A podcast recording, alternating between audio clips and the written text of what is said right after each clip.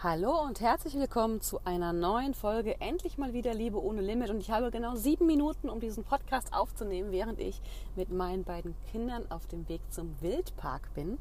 Ähm, und mein heutiges Thema ist eigentlich, was bedeutet denn Traumbeziehung? Ich arbeite gerade an einem mega genialen neuen Programm, ein Jahresprogramm für ähm, Businessfrauen, die endlich auch in der Liebe Leichtigkeit, ähm, in tiefer Verbundenheit erleben wollen. Und ich bin gerade mit meinem Ehemann Jan durch eine ziemlich harte Zeit gegangen. Nach der Geburt unserer zweiten Tochter hat unsere Beziehung total zerzwiebelt. Und zwar so stark zerzwiebelt, dass ich öfter mich gefragt habe, wie zum Himmel komme ich aus dieser Nummer raus? Also im Sinne von Scheidung, was bedeutet das? Und natürlich völlig verzweifelt war mit dem Gedanken, ähm, nicht nur alleinerziehende Mutter zu sein, sondern auch zwei Kindern und einem Mann das Leben zu ruinieren, weil sind wir ehrlich, äh, der Mann liebt diese Kinder, die Kinder lieben diesen Mann und egal wie gut man auseinandergeht, es ist eine Katastrophe für, für die Zwerge. Da kann man, das kann man sich einfach nicht schönreden. Genau. Und wir haben uns super gut zusammenberappelt und da komme ich zu meinem Thema für heute. Was bedeutet Traumbeziehung? Früher habe ich immer gedacht, Traumbeziehung bedeutet, man versteht sich immer gut, es ist alles immer einfach super leicht und easy und, und schön und macht Spaß. Und mittlerweile weiß ich, das ist nicht nur falsch, dass es so läuft, es ist kein Traum, sondern es ist auch ein Irrglaube, weil Menschen sind Menschen. Wahrscheinlich weißt du das, wenn du diesen Podcast hörst, sowieso. Da bist du weit genug entwickelt, persönlichkeitsmäßig zu wissen, Menschen sind Menschen, Männer sind auch Männer und nur Menschen und Frauen sind auch nur Menschen. Und äh, Traumbeziehung bedeutet, dass wir an jeder Krise wachsen und nicht an jeder Krise ein Stückchen weiter zerbrechen. Und auch wenn ich in dieser Krise oft gezweifelt habe, in meinem tiefsten Innern war ich mir sicher, wir haben so ein starkes Fundament, auch diese Krise wird uns stärker machen, so hart es zwischendurch war.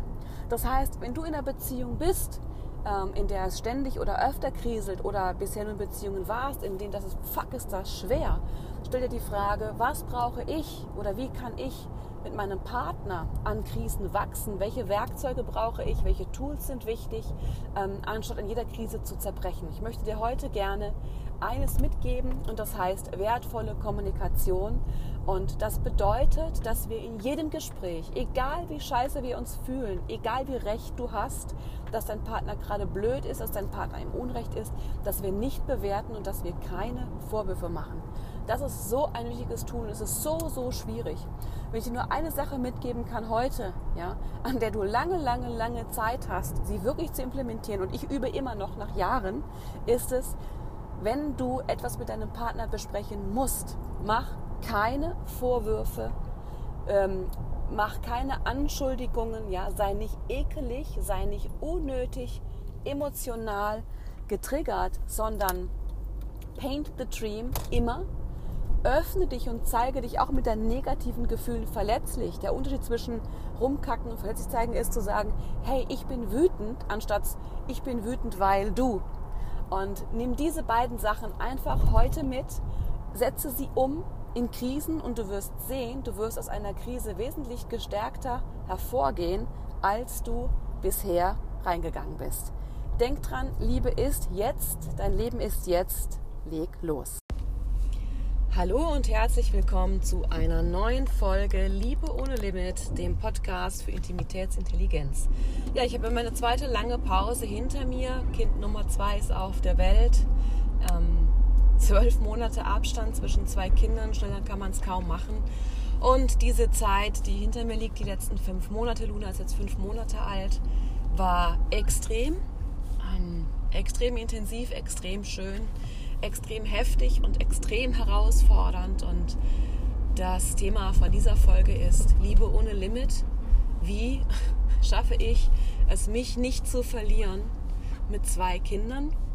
Und wie schaffe ich es, eine gute Mutter zu sein? Ähm, und nicht dabei, sage ich mal, selber komplett zu verschwinden. Und ich möchte diese Folge beginnen mit einem Zitat von Rilke, was ich äh, sehr toll finde, was mich heute bewegt. Uns überfüllt's, wir ordnen es. Es zerfällt. Ich glaube, es war falsch. so gut funktioniert mein Hirn heute. uns überfüllt's. Wir ordnen's, es zerfällt. Wir ordnen's wieder und zerfallen selbst. Ich glaube, so geht's. Und ähm, dieses Zitat beschreibt so ziemlich gut, wie ich im Moment mich fühle. Zwei Kinder, die 17 und 5 Monate alt sind, ähm, beide Kinder mit Startschwierigkeiten nach der Geburt. Ähm, unsere Kinder hatten beide eine relativ schwere orale Restriktion, das heißt, sie konnten beide nicht trinken. Victoria sehr viel schlechter noch als äh, Luna. Da haben wir fünf Monate um das Gewicht des Kindes am unteren Limit gekämpft. Und äh, bei Luna war es nicht ganz so schlimm, aber auch hier war der Weg hart und ist noch nicht vorbei. Und warum ich das sage, ist, weil natürlich, wenn du ein Kind hast, was äh, Startschwierigkeiten hat, der Versorgungsmarathon, den zwei so kleine Kinder eh schon bedeuten, der wird noch krasser ähm, und man kämpft für die anderen, hat selber keinen Raum für sich. Du merkst, es macht mich, oder ihr merkt, es macht mich total emotional. Es ist richtig schwierig, das Thema. Und ich bin gerade an so einem Punkt, wo ich total erschöpft bin.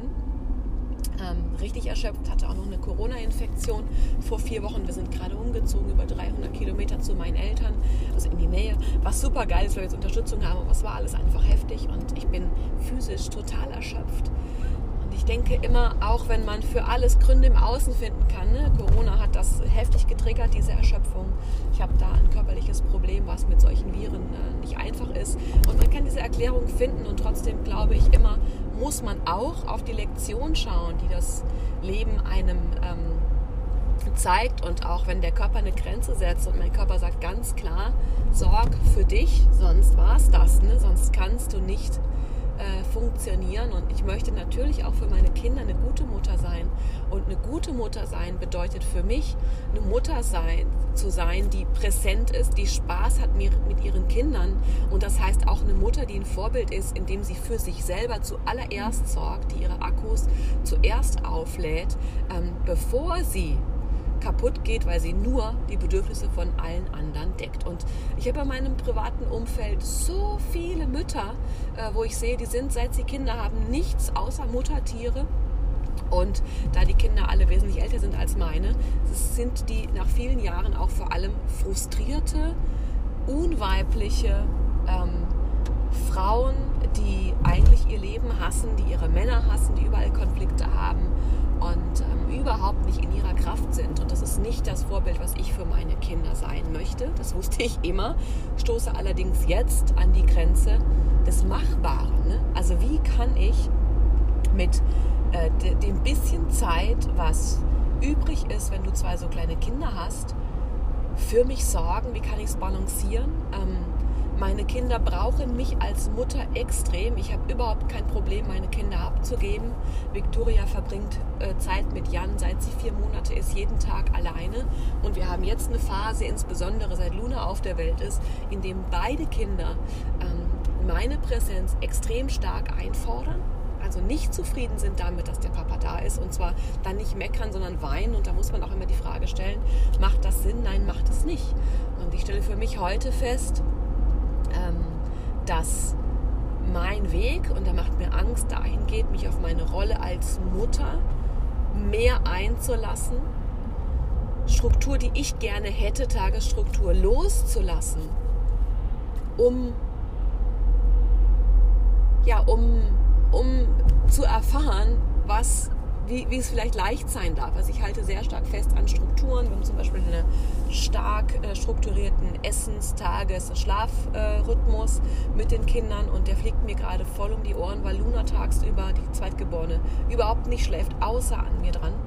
Ähm, und jetzt kann man auch hier Gründe finden, körperliche, warum das Kind das tut, äh, führt aber dazu, dass ich null Freizeit habe und dieses Kind mich wieder erinnert, was wichtig ist für Kinder, was wichtig ist für mich und für mein Thema, nämlich Liebe ohne Limit. Und die Quintessenz für mich in meiner Arbeit ist eigentlich und der Kern ist, wie kann ich selber so stark emotional sein, so eine gute Beziehung zu mir selber haben, dass ich Kinder großziehen kann, ähm, die eine gesunde Beziehungsfähigkeit haben, die ähm, ja, die, die, die nicht bindungsgestört sind. Wir leben in einer bindungsgestörten Gesellschaft. Ich selber war bindungsgestört und wahrscheinlich bin ich es auch noch. Ich habe stark an mir gearbeitet und ich stelle fest, dass wir noch viel stärker in Kontakt mit uns selber sein müssen, dass Selbstliebe einen so viel größeren äh, Wert noch hat, als ich jemals dachte, damit wir Kinder zu solchen Menschen heranziehen können, damit Kinder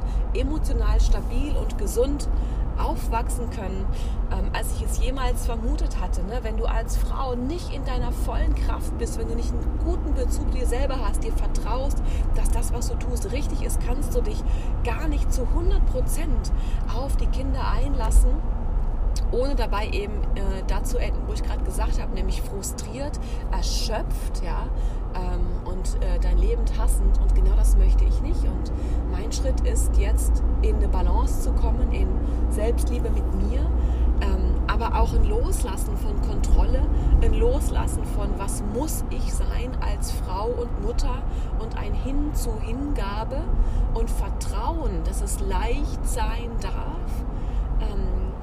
Ähm, vielleicht auch nur Mutter sein darf.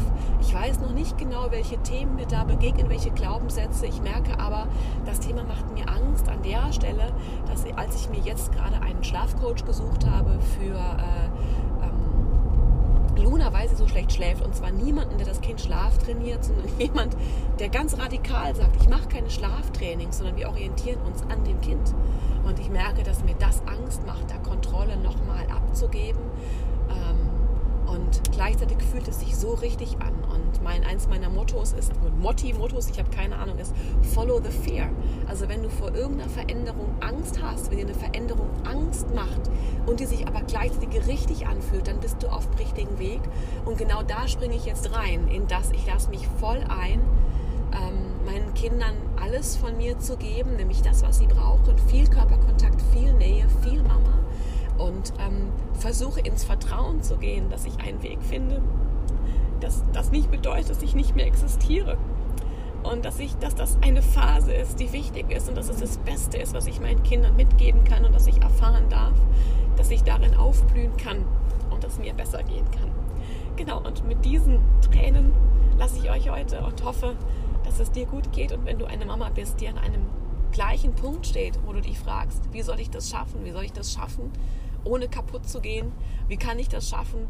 Auch mit viel Energie, auch mit egoistischen Momenten, wo ich sagen darf, ich darf nur für mich gehen. Ich bin nicht nur Mutter, und gerade nicht weißt, wie du das umsetzen sollst, dann fühl dich umarmt. Es gibt einen Weg, das weiß ich.